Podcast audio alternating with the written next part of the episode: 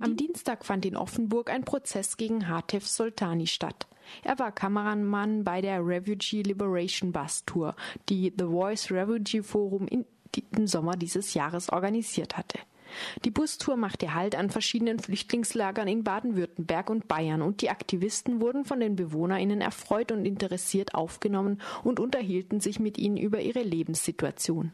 Weniger erfreut war teilweise die Reaktion der Polizei und der für Flüchtlingslager zuständigen Behörden. Hatef Soltani, der die Besuche mit Videoaufnahmen dokumentierte, wurde des Hausfriedensbruchs in Offenburg angeklagt.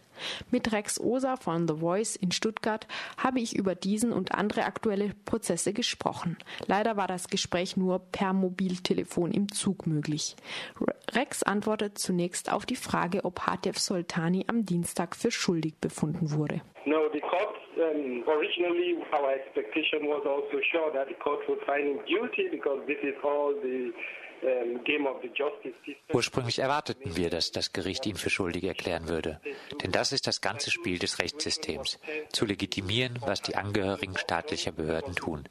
Aber ich denke, diesmal hatte das Gericht keine andere Möglichkeit, als ihn für nicht schuldig zu erklären. Denn andernfalls wäre das ein Skandal gewesen, da viele Fehler gemacht wurden.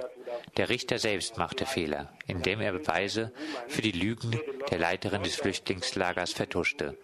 Sie ist nicht rechtsmäßig vorgegangen, da sie das Hausverbot nicht vorschriftsmäßig und klar verkündet hat. Ich glaube, sie hatte persönliche Interessen, aber ich weiß nicht welche. Denn in anderen Lagern wurden wir nicht abgewiesen, sondern respektiert. Und die LeiterInnen dieser Lager waren sogar bei unserem Besuch anwesend und trafen sich mit uns, ohne zu behindern.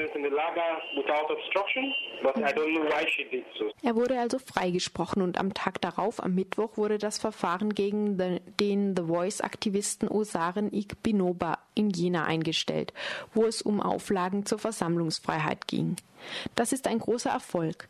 Aber es gibt eine ganze Reihe von Prozessen. Im Dezember werden zwei Prozesse in Berlin stattfinden gegen dich und Mbolo Yufani, in denen es um die Proteste gegen die nigerianische Botschaft in Berlin im Oktober 2012 geht. Ihr habt damals dagegen protestiert, dass die nigerianische Botschaft mit den deutschen Behörden zusammenarbeitet, um Abschiebungen zu erleichtern.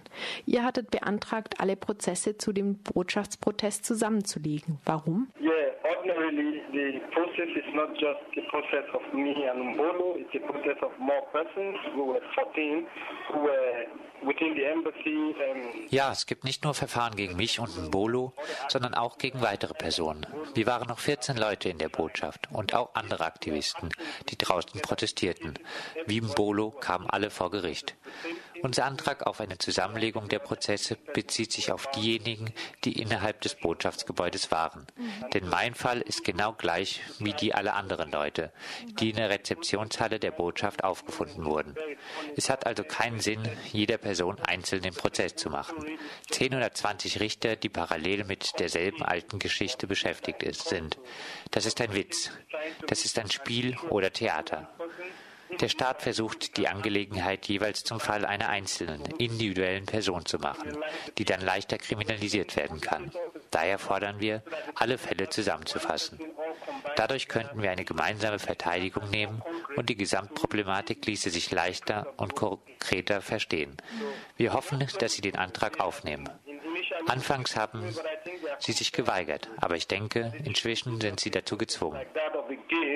We are asking that yes, the authorities of the embassy who made this accusation should come to court.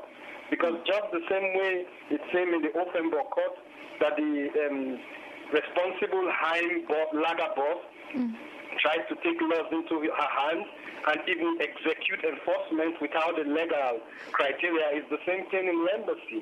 The, allowing, the allowance of the police to even evacuate us from the embassy was Außerdem fordern wir, dass die leitenden Amtsträger der Botschaft, die die Ereignisse ausgelöst haben, zum Prozess geladen werden. Denn genauso wie im Offenburger Fall, wo die Heimleiterin das Recht selbst in die Hand nahm und Maßnahmen ohne rechtliche Grundlage ausführen und erzwingen wollte, so war es auch in der nigerianischen Botschaft in Berlin, wo der Polizei erlaubt wurde, uns aus der Botschaft zu räumen. Das ist unsere aktuelle Situation.